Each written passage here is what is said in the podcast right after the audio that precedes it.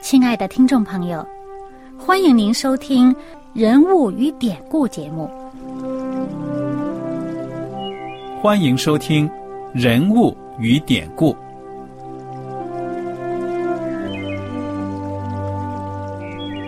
听众朋友们，当你读圣经的时候，不知道有没有过这样的想法？生活在几千年前的圣经人物，与我们这生活在二十一世纪的人有什么相关吗？那些古时候缔造了历史的伟人们，只是些令我们感叹而望尘莫及的对象吗？那些败坏了品德的小人和有负圣托的失败者，难道只是为了让我们嗤之以鼻吗？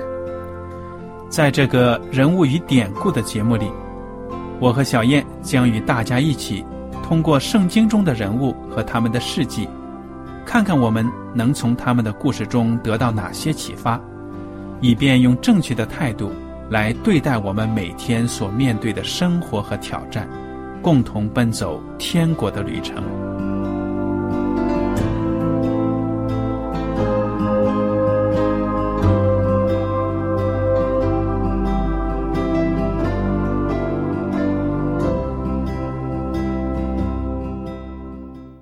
听众朋友们，你们好，我是艾德，我是小燕，大家好。很高兴呢，又能跟您坐在一起来研究圣经当中的人物与典故。小燕呢，我们已经学习完了《生命记》了。那么，这《创世纪》到《生命记》这五卷书，在犹太人的传统当中，称为什么呢？摩西五经。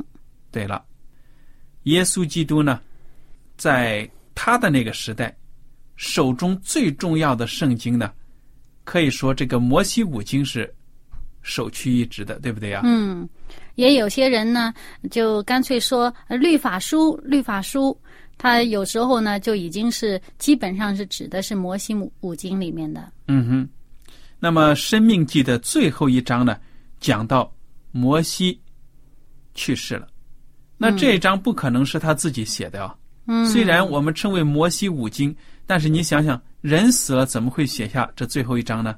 这就我们可以推断说呢，这是后人加上去的。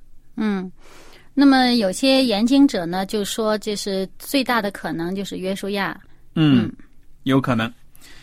生命记的最后一章，也就是三十四章呢，记载到了摩西可以说是寿终正寝了。嗯，那么。他死的时候是什么样子啊？多大年纪了？一百二十岁。对了，三十四章第七节说，摩西死的时候呢，年一百二十岁，身体状况呢非常的棒。嗯，眼睛没有昏花，精神呢也没有衰败，头脑非常的清晰。嗯，那么上帝呢，可以说让他歇了他自己的功，就安歇了，没有能够进入迦南地。但是上帝呢，在他临死之前，还带他爬上了一座山。这座山呢，能够看到远远的迦南地。嗯，耶和华上帝就对他说了：“第四节，这就是我向亚伯拉罕、以撒、雅各启示应许之地，说我必将这地赐给你，赐给你的后裔。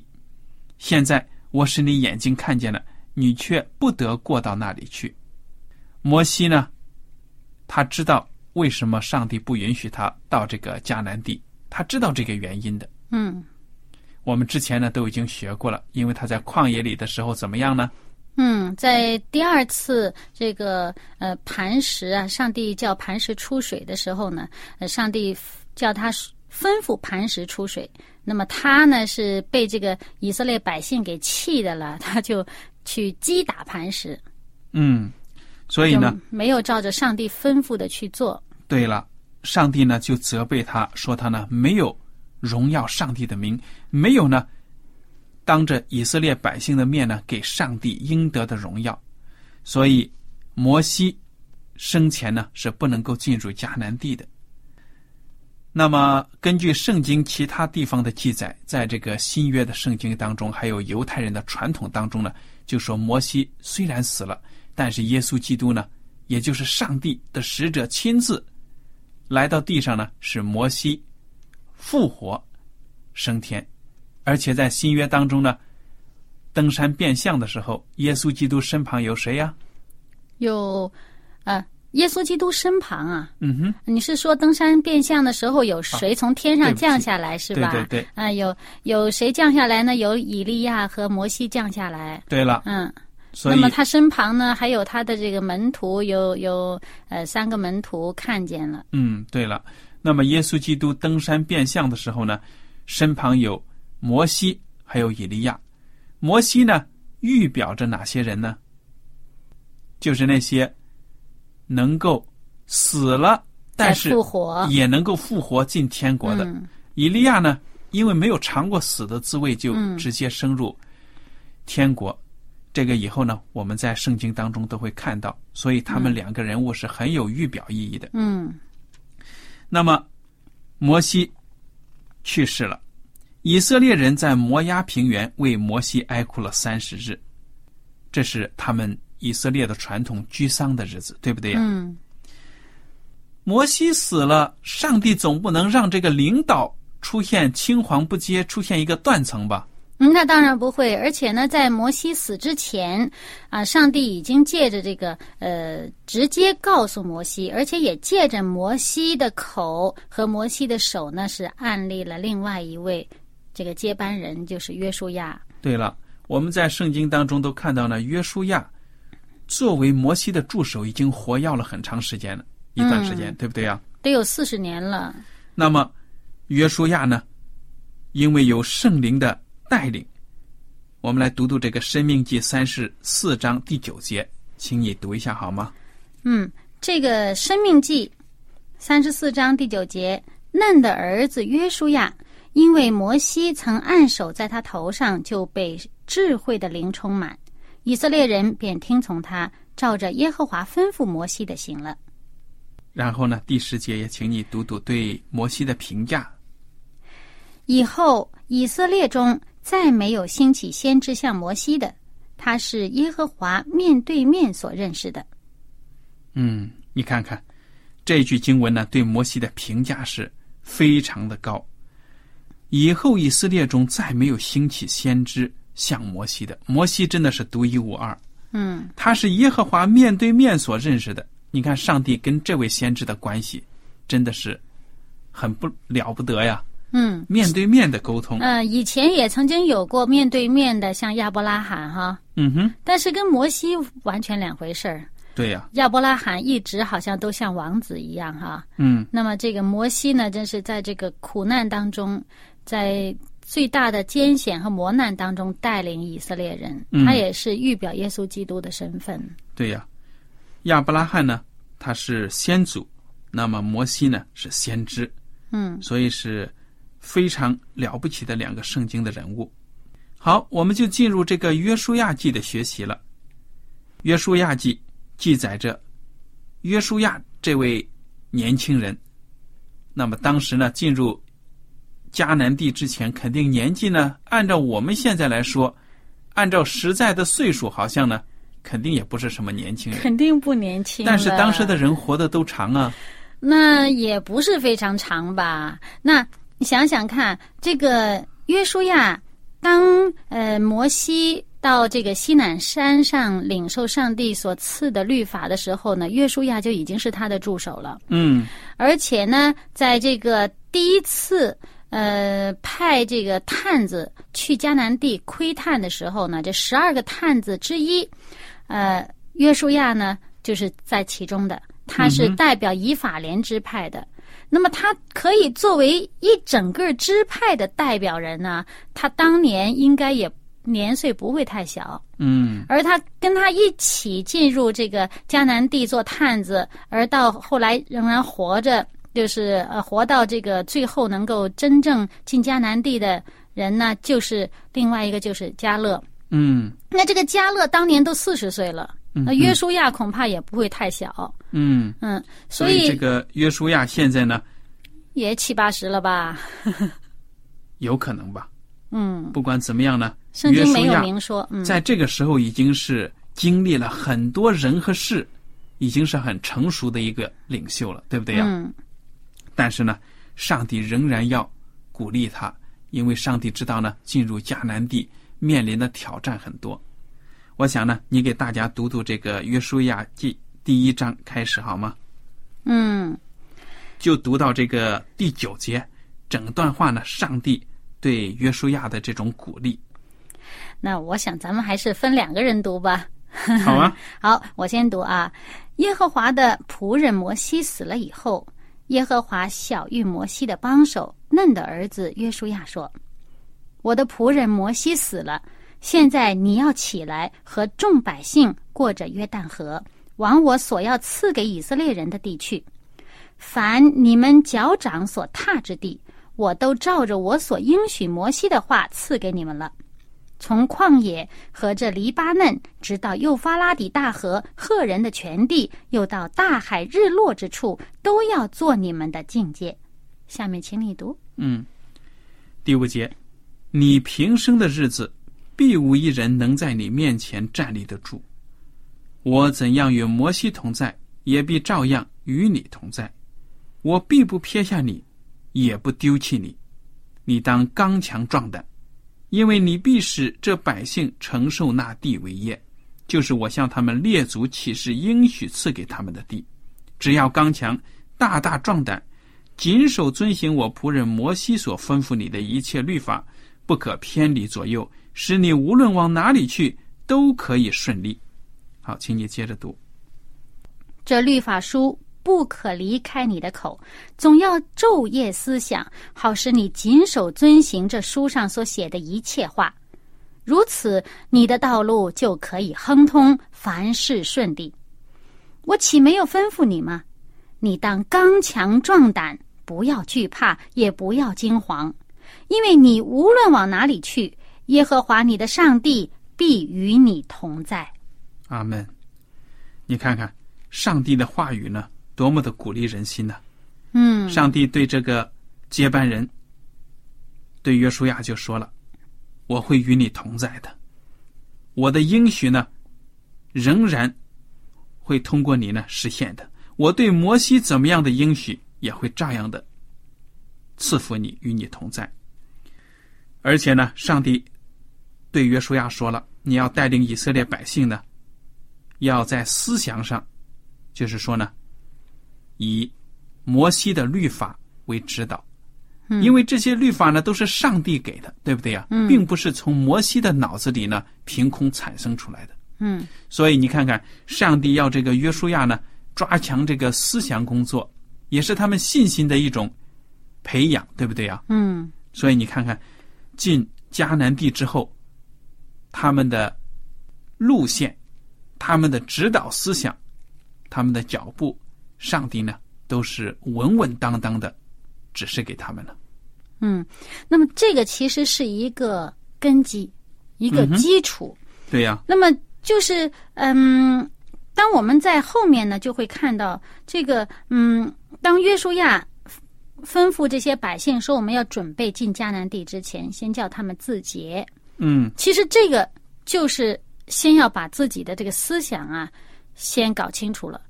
我们明确了，我们是属于耶和华上帝的，我们心里边没有其他的杂念。嗯哼，而这个上帝就说：“当你这样做的时候，你就有通达的道路，嗯哼，你不偏离这个律法的左右，那么你无论往哪里去，你都是顺利的。嗯这律法书不可离开你的口啊！”他跟这个约书亚说：“说律法书不可以离开你的口。”那你作为一个领导，你作为整个以色列民族的这个领袖，要带领他们往未来的应许之地去的时候，你自己嘴巴里面要不停的讲。当你不停的讲的时候，你脑子里面肯定就不停的想。嗯哼，所以，当他做了自己应分的事情，上帝就说：“你的道路就可以亨通，凡事顺利。”嗯那么我们看这里面有一个很有趣的地方啊，我留意到，你会发现呢，从第呃这个从第六节到第九节中间哈，上帝一再强调你当刚强壮胆。第六节先说你当刚强壮胆，接着第七节又说要大大的壮胆。嗯，到第九节，你当刚强壮胆，不要惧怕，也不要惊慌。诶，我就曾经在一位这个老牧师的这个呃灵修文章里面哈见到，他就说，他说，哎，这个约书亚大概是一个胆子不算大的人。哎，我当时一下子觉得很奇怪，为什么他这么说？因为在我的印象当中啊，一向觉得约书亚哇大英雄啊，这个这个所向披靡。走到哪里战无不胜。嗯哼，哎，怎么说他胆儿不大呢？我自己认为呢，约书亚应该是一个非常胆大的壮士，因为他领导以色列人呢跟敌人作战，而且他当侦察兵的时候呢深入敌后啊，所以很有胆识的。但是那个时候还有摩西在，现在呢他单独挑担子。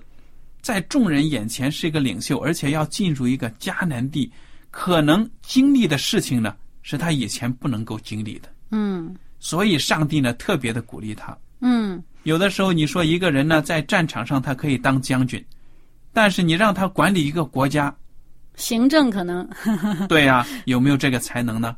嗯，所以上帝呢特别的鼓励他。所以就想到这个摩西，当初上帝呼召他带领以色列百姓出埃及的时候，也是左推右推啊，左呃呃嗯，有很多的这个借口，最好你不要选我了，上帝哈。嗯那么这个时候呢，圣经上哈没有讲到约书亚曾经推脱，嗯，但是呢，我们就见到上帝一再的鼓励他。我们先回顾一下哈，看一看这个。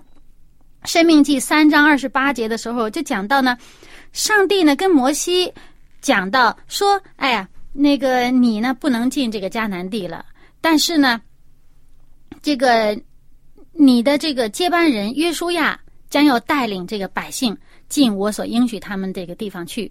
你呢要吩咐约书亚，就上帝就对这个摩西说：你要吩咐他，你要特别的这个勉励他，呃，使他胆壮。”嗯，哎，圣经上这么说，使他胆壮。好了，那么到了这个《生命记》的三十一章的这个第七、第八节的时候，我们翻一翻圣经前面这三十一章的第七、第八节的时候呢，呃，圣经上是这么写着，他就说这个摩西呢就把这个呃约书亚招来了，因为在这个摩西将要离开以色列众人，就是将要去世之前。他呢，先对以色列百姓说了很多很多的话，到最后呢，有一段鼓励，就是鼓励以色列百姓，你们要刚强壮胆，不要这个害怕，因为呢，上帝呢与你们同在呢，呃，把你们带到这个地方去，然后就把这个约书亚招来了，就单独在以色列的众人面前，就是单单的对这个约书亚说，他说。你当刚强壮胆，因为你要和这百姓一同进入耶和华向他们列祖启示应许所赐之地，你也要使他们承受那地为业。耶和华必在你前面行，嗯哼，他必与你同在，必不撇下你，也不丢弃你。不要惧怕，也不要惊慌。嗯，这里呢是摩西对这个约书亚说的。嗯。那么这一段话，我们就看到跟我们刚才读的这个上帝直接跟约书亚所讲的话差不多，嗯，是吧？然后呢，就在这个摩西还没去世的时候，那摩西呢，向这个呃以色列百姓呃重申了这这些这个律法。那么他重申这些律法，又写了一一篇歌，写了一首诗诗歌，那呃教这个以色列人。那时候呢，耶和华上帝呢。又亲自嘱咐这个约书亚，这就是在这个三十一章《生命记》三十一章的这个二十三节，那个摩西还在的时候，上帝就亲自跟这个约书亚说了：“他说，你当刚强壮胆，因为你必须要领这个以色列人进这应许之地，那我必与你同在。”这就上帝先叫摩西说，摩西呢就已经。给他讲了，勉励他了。接着，上帝亲自说：“那现在摩西去世了，我们见到约书亚记第一章，上帝又一而再、再而三又在说你要壮胆，你要刚强壮胆。然后我们再看后面那几节，后面呢就是在约书亚记的第一章的最后，最后那两个字，又是刚强壮胆。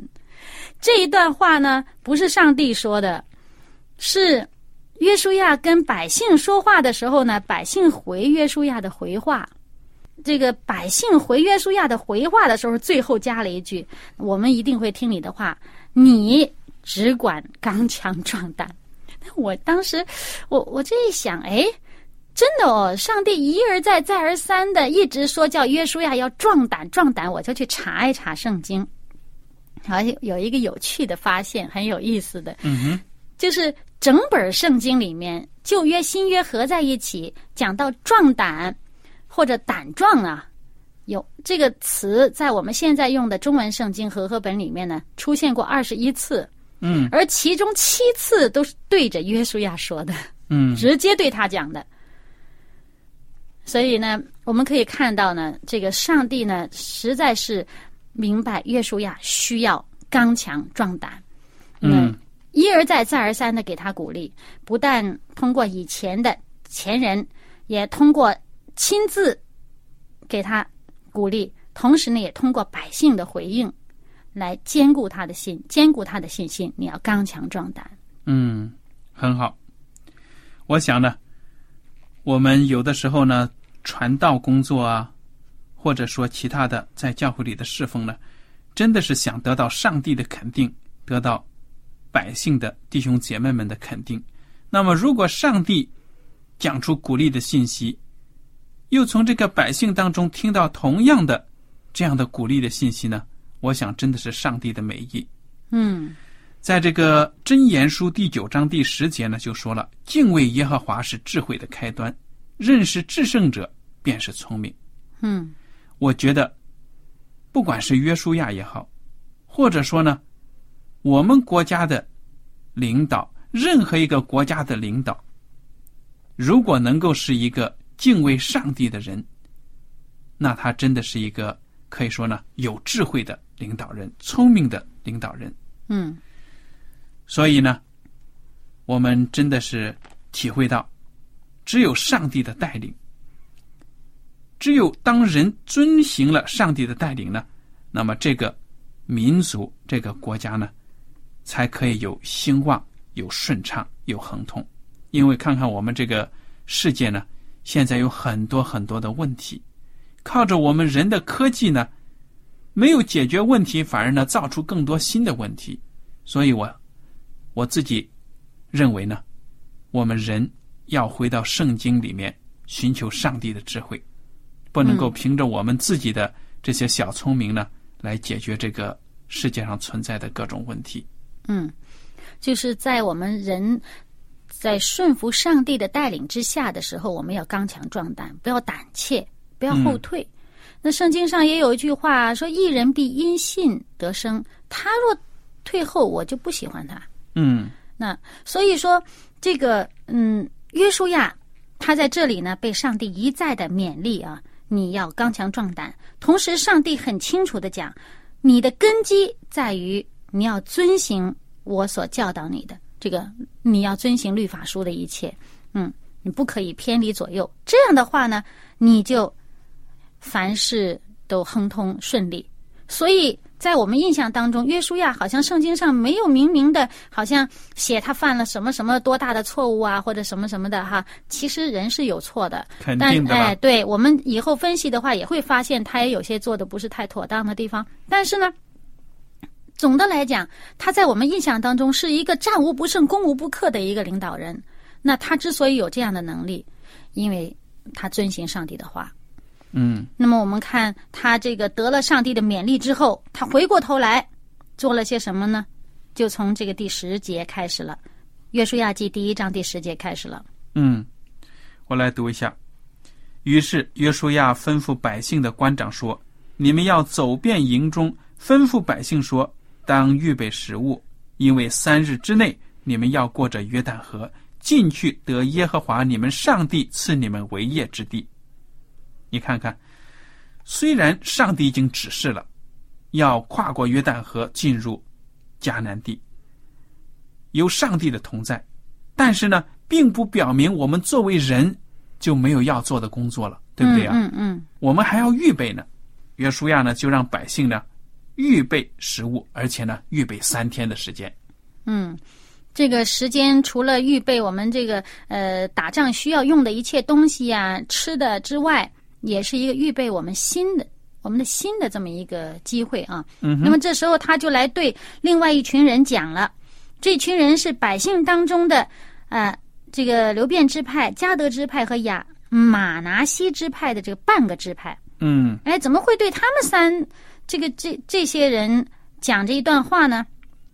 是因为呢，这些人呢曾经呃，在这个摩西去世之前，呃，对这个摩西讲，他们啊、希望呢，呃，能够他们的这个被分的这个土地啊，不要到那个约旦河的那边去。那么他们在约旦河这边，因为这边的土地呢是草原呢。啊，很肥美，他们的牲畜也多。那么他们想，他们的这个营地呢就在这边。嗯，那么，而且呢，他也答应说，我们的妻子、孩子，我们的家在这边，我们给他们筑城。但是呢，我们本人呢，要带着这个兵器呢上去，跟以色列的百姓、其他的支派的人一起去打，就是攻占这个应许之地。所以这个要求还是很公平的。对，这些支派的人呢，并不是说我们不敢作战，嗯我们一起要跟其他的支派的弟兄呢一起去作战。嗯，但是呢，将来呢，允许，请允许我们呢得到河这边的这块肥美的地。对对对。那么这个时候呢，就是当以色列人要过河的时候，约书亚就来找他们了。这你们之前许的愿呢，要还愿了，是吧？嗯啊，你们的承诺现在要兑现了，所以来跟他们讲这一段话。呃，那么讲了以后呢，那么这些人呢就回话了。我想呢，这个很重要啊，因为领导班子新领导上来了，以前的那些还有没有作用啊？嗯约书亚就安慰这些百姓呢，以前的许诺呢照样有效。嗯所以你看到这个领导班子的一贯性呢是很有好处的。嗯，那么接下来呢，他们就回话了。他们就对约书亚说：“他说，你所吩咐我们行的，我们都必行；你所差遣我们去的，我们都必去。我们从前在一切事上怎样听从摩西，现在也必照样听从你。唯愿耶和华你的上帝与你同在，像与摩西同在一样。无论什么人违背你的命令，不听从你所吩咐他的一切话呢，就必治死他。你只要刚强壮胆。”嗯，他反过来也勉励约书亚，嗯这是非常好的。嗯，这个团队啊，嗯，领导和百姓之间呢有这么好的沟通，互相信任勉励，，嗯，很，好。好了，我想呢，由于时间的关系呢，我们今天的学课到此就结束了。如果听众朋友们有什么问题和想法呢，我们欢迎您写信来。今天的节目呢，到此就结束了，我们下次节目再见。再见。喜欢今天的节目吗？若是您错过了精彩的部分，想再听一次，可以在网上重温。我们的网址是 x i w a n g r a d i o 希望 Radio，或是找旺福村也可以找到。记得把好东西介绍给您的朋友，与他一起收听。